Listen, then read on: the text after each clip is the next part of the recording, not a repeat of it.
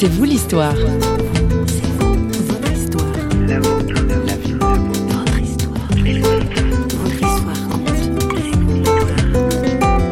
Après euh, sept années de graffiti, il y a une période où j'ai vraiment voulu arrêter et je me suis rendu compte que j'y arrivais pas. Ça a été après des arrestations qui ont fait que chez moi j'ai vu que ça n'allait plus, avec mes parents il y avait plus de confiance. J'ai j'ai soumis mon problème à Dieu. J'ai fait une prière euh, honnête, je pense. C'était le 19 euh, novembre 2003, entre 17 et 18 heures précisément. J'ai prié Dieu, j'ai dit voilà Seigneur, en gros j'ai envie d'arrêter le graffiti, j'y arrive pas, ça fait plus de six mois. Si tu peux m'aider, ben voilà quoi. Bonjour, aujourd'hui dans C'est vous l'histoire, on sort sa bombe de peinture et on va graffer, ou plutôt faire connaissance avec un graffeur repenti qui n'en continue pas moins de pratiquer son art, mais dans les règles, dirons-nous. Le graffiti est devenu un art de rue qui a su gagner ses lettres de noblesse, même si parfois le support, mur d'autoroute, porte de garage ou carrosserie de transport en commun, pose encore parfois problème. Rencontre avec Emmanuel Brejon, dont on pourra retrouver le témoignage dans un ouvrage collectif publié par les éditions Première Partie, 40 prophètes pour une génération. Notre journaliste François Sergi l'a rencontré dans un café à Paris. Euh, j'ai été euh, dans, dans le graffiti entre, euh, en gros entre 1996 et 2003.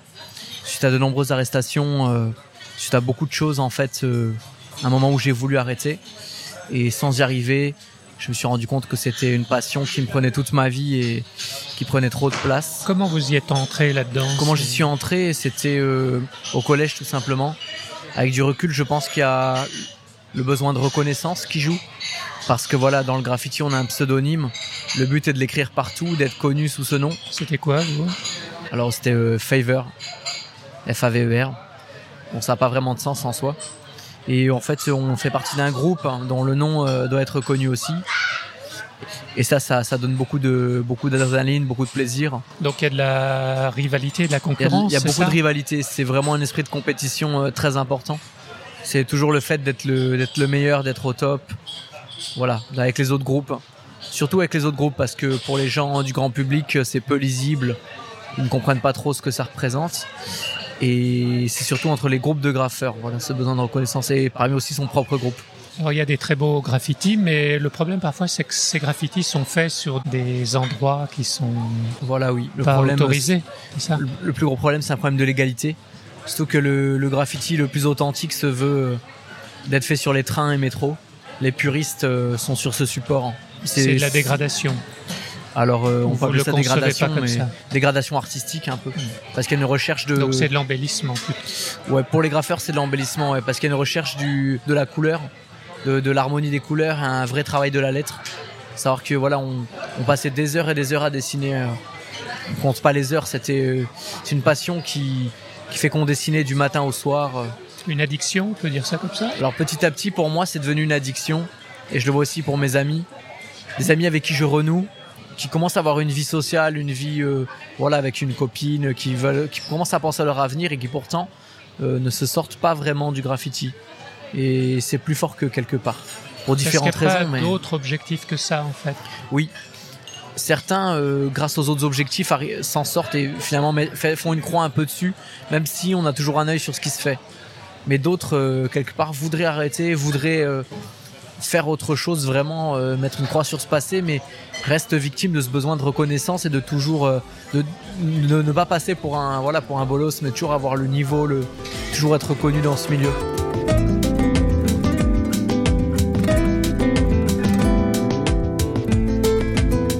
Vous, qu'est-ce qui s'est passé à un moment donné? Vous étiez plus satisfait? Donc, moi, après euh, sept années de graffiti, il y a une période où j'ai vraiment voulu arrêter et je me suis rendu compte que j'y arrivais pas.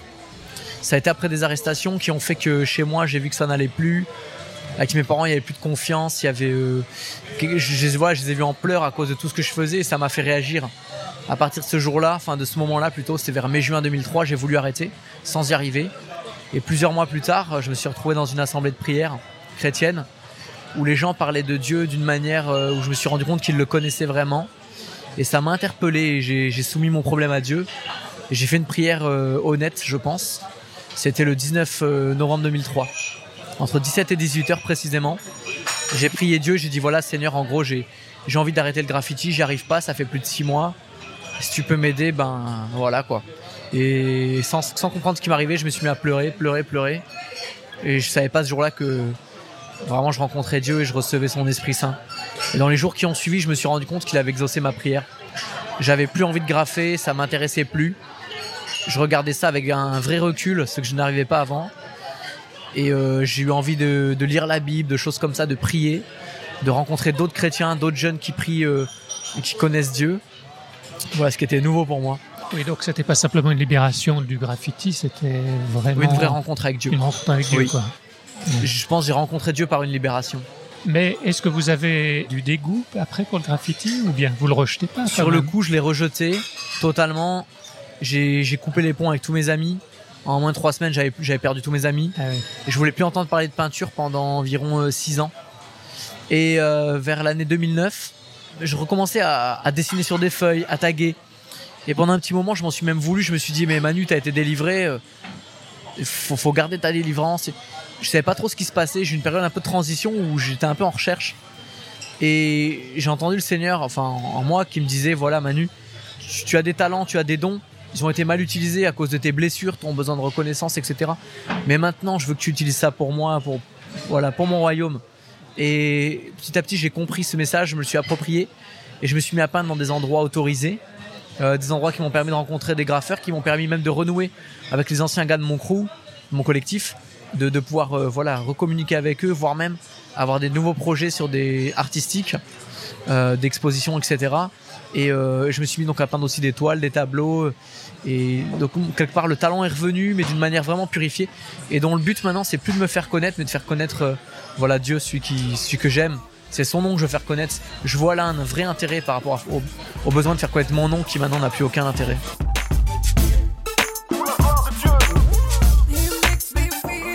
D'habitude calme, cool, attitude de mec clean. Le temps cool, mais y a devant Dieu que je m'incline. Le louer n'est pas une formalité. Sans lui, ma vie serait naze avec une formalité. Je suis à l'aise dans ma paire de shoes. Ma vie ne dépend pas mon compte bancaire. Je suis pas esclave du flou.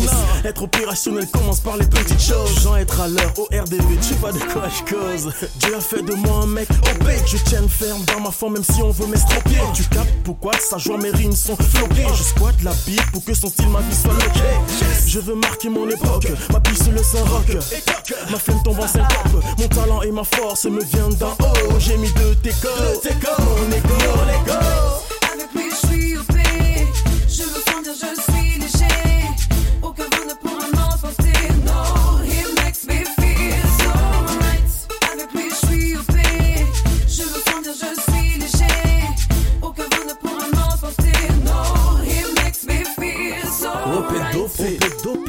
Peut nous stopper. DR, déter, get, get notre épopée. Trop d'avance, pour nous choper, faut galoper. Le bail les muets chantent, qui fait danser les éclopés. Ok, doké, boy, t'es choqué. Une avalanche de punchline, tu passes en mode perroquet. Non, je te parle pas de nos prix, je te parle pas de nos couplets. Je te parle de l'évangile, ta porte, non, ferme pas le loquet. J'ai mes entrées au ciel, je te fais croquer. Répète avec moi la prière comme au karaoké. Je crois en J, c'est mort pour les ivrognes drogués. Crise dans ma life, le péché, je laisse noter. Opérationnel, l'esprit saint, j'ai dégoté. Le diable vient me chicoter, sans boule, je vais le botter. Je lance les dés, 7 yes. Caisse de communauté, passez par la case, nouveau départ du salut, soyez dotés.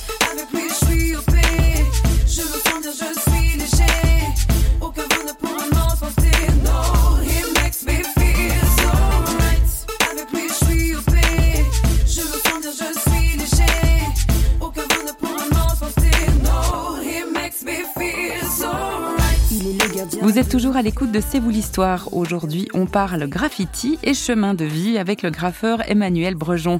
Déjà père de famille, ce jeune artiste de rue nous parle de ce qui fut une passion dévorante, mais qu'il pratique pour faire réfléchir désormais sur la foi et l'évangile. Emmanuel Brejon. Mon style reste graffiti, c'est-à-dire qu'il y a beaucoup de travail de la lettre, beaucoup de recherche d'harmonie des couleurs et aussi de, travail du coup avec l'outil euh, bombe ou euh, marqueur. Voilà ce qu'est l'outil est-ce qu'il y a plus dans que le les pinceaux, etc. Dans le graffiti, il y, a des, il y a des messages qui passent, il y a des phrases qui sont écrites Alors le message principal dans le graffiti, c'est de faire, c'est son nom, son propre nom, uniquement. c'est être reconnaissance la plupart du temps. Ouais. Il y a très peu de messages euh, politiques ou autres, Mm. c'est très rare. Moi maintenant, par contre, dans chaque tableau, je veux faire passer un message. Soit un message qui m'a été inspiré par la musique. Donc il y a des groupes phares qui m'inspirent, c'est euh, Spirit ou Hillsong, principalement. Donc en fait, le graffiti, c'était euh, avant, très narcissique en somme. Comment Très narcissique. Euh, Oui, très narcissique, très égocentrique. C'est un égo trip euh, complet. Il y a une relation de groupe quand même. Il y a une relation de groupe qui est très forte. Ouais. D'ailleurs, quand on s'est revu avec mes amis plusieurs années après, ça me fait un peu les mêmes, les mêmes effets qu'avec les frères en Christ. C'est-à-dire que c'est comme si on s'était revu la veille, comme dit Nanar, euh, voilà, des frères de galère. Même si notre galère c'était plutôt une passion. Mais c'est comme si on s'était revu la veille. Il n'y a pas de prise de tête et euh, on reprend une bière comme si on s'était vu la semaine d'avant, quoi. Et ces amis que vous avez revus, quand ils vous voient transformés, devenus chrétiens, qu'est-ce qu'ils en pensent Il y en a avec qui on a des discussions plus profondes et qui m'ont dit clairement, euh, moi Manu, ce que t'as, ça me fait envie, mais après, je sais qu'ils ont un grand pas à faire pour le vivre. J'ai pu leur témoigner, on parle. Je pense que c'est l'amour qui évangélise le plus. Le fait de s'être retrouvé, c'est déjà un témoignage. Et ils voient ce que je vis, ils voient aussi que j'ai, voilà, maintenant j'ai une femme, des enfants, que j'ai pu avoir des choses qui, je pense, si j'avais continué le graffiti, je n'aurais pas eu. J'admirais à l'époque un graffeur new-yorkais qui s'appelle T-Kid, Terrible Kid, 170, et lui, il dit que voilà un moment, à force d'être dans le graffiti, sa femme lui a dit euh, c'est moi le graffiti, et il lui a répondu ben choisis le graffiti. Et pour moi, c'était une star, c'était euh, mon mon idole. Maintenant, je me rends compte à quel point une passion peut nous faire passer à côté de notre vie, notre vie humaine, et puis notre vie aussi avec Dieu, un bonheur qui est euh, bien au-delà, bien plus important, et qui va jusqu'à l'éternité. On trouvera votre témoignage donc dans 40 prophètes pour une génération Voilà. aux éditions première partie.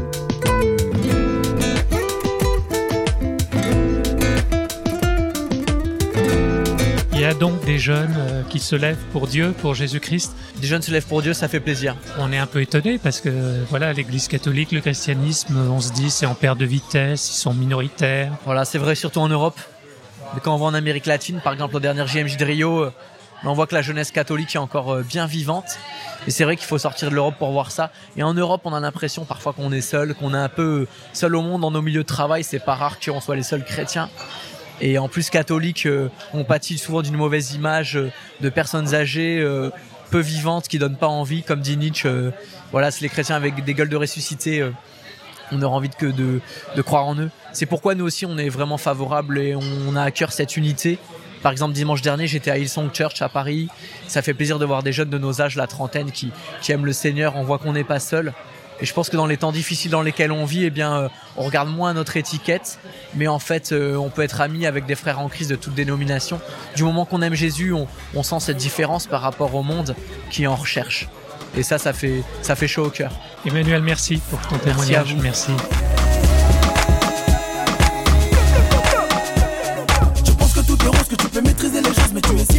Roses éphémères, tu grandis sans pause. Hey, à force de goûter, tu croques la vie à plein dents. Tous mes âmes attirés par l'interdit, on vit en mode mais pas en règle. Comme le montre qu'on dérègle, on marche à reculons sinueusement. Mais le chemin est si l'on montre pas l'exemple, on joue des rôles sans savoir pour qui se prendre. Non, non, non, bouge, bouge, bouge, non, ne reste pas sur la touche, move. Toujours pour Almighty, moi je te pousse, pousse. Oublie tes soucis, man, lâche-toi, lâche-toi, ne te gâche pas, gâche pas. Hey, bouge-moi tout ça,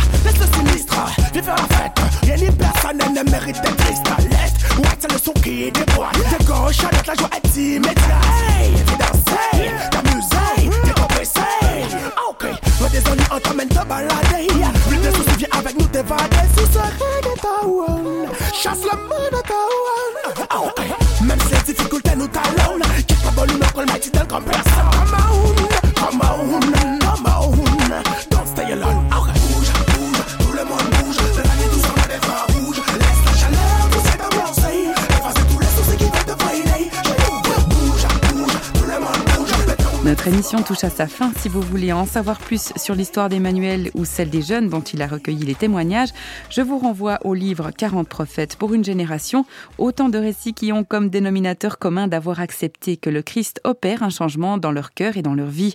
Moi, je vous dis à tout bientôt pour un nouveau C'est vous l'histoire, une émission signée Radio Réveil. Ciao